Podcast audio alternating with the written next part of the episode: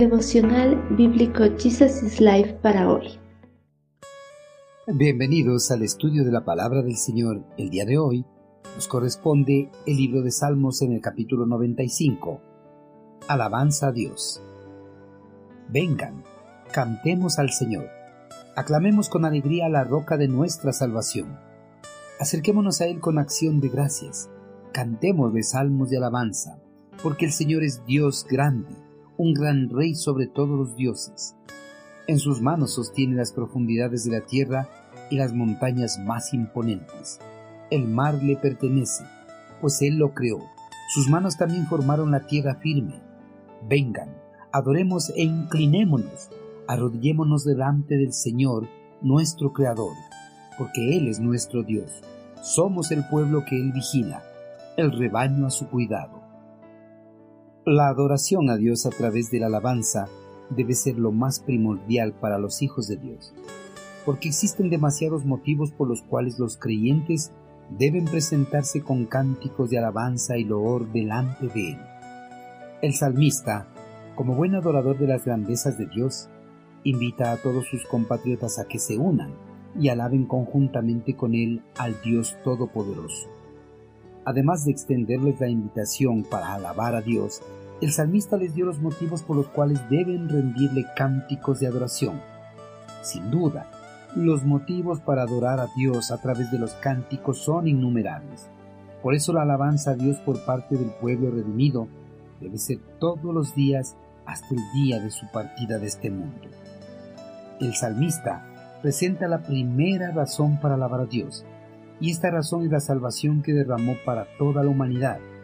El hombre por sí mismo jamás pudo, puede y podrá hallar la salvación para su alma. Por eso Cristo Jesús intervino y otorgó la salvación inmerecida al hombre. Por esta acción salvífica, el Señor merece ser alabado y glorificado por toda la humanidad. Pero este cántico debe ser con alegría y con júbilo, porque Él es la roca de la salvación, en quien el hombre puede hallar refugio eterno. El hombre puede presentarse delante de Dios confesando con acción de gracias todo lo que Él ha hecho en su vida. Las siguientes razones que da el salmista para que se alabe el santo nombre del Señor son su grandeza, gloria, majestad y su infinito poder para sostener toda su creación. El eterno Creador debe ser alabado porque Él con su poder creó todas las cosas existentes en el universo. En sus manos sostiene las profundidades de la tierra y las montañas más imponentes.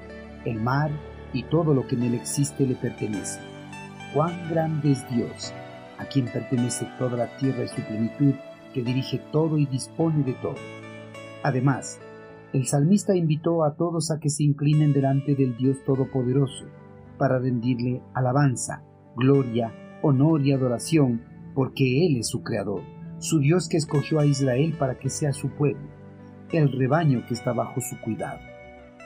Queridos hermanos, el Dios que escogió y cuidó a Israel como su rebaño en el pasado es el mismo Dios que redimió a través del sacrificio de su amado Hijo a toda la humanidad, para que sean parte de su pueblo santo, su tesoro más preciado. Todas las personas que han aceptado a Cristo Jesús como su Señor y Salvador son parte de este pueblo santo. Por eso deben rendirle adoración, inclinarse delante de Él con acción de gracias. Hermanos, como parte del pueblo redimido de Dios, cada vez que nos acerquemos a su presencia, debemos presentarnos con regocijo y con acción de gracias. Debemos postrarnos ante sus pies y presentarle una sincera adoración, porque Cristo Jesús es Dios grande, el Dios omnipotente, que tiene potestad tanto en el cielo como en la tierra.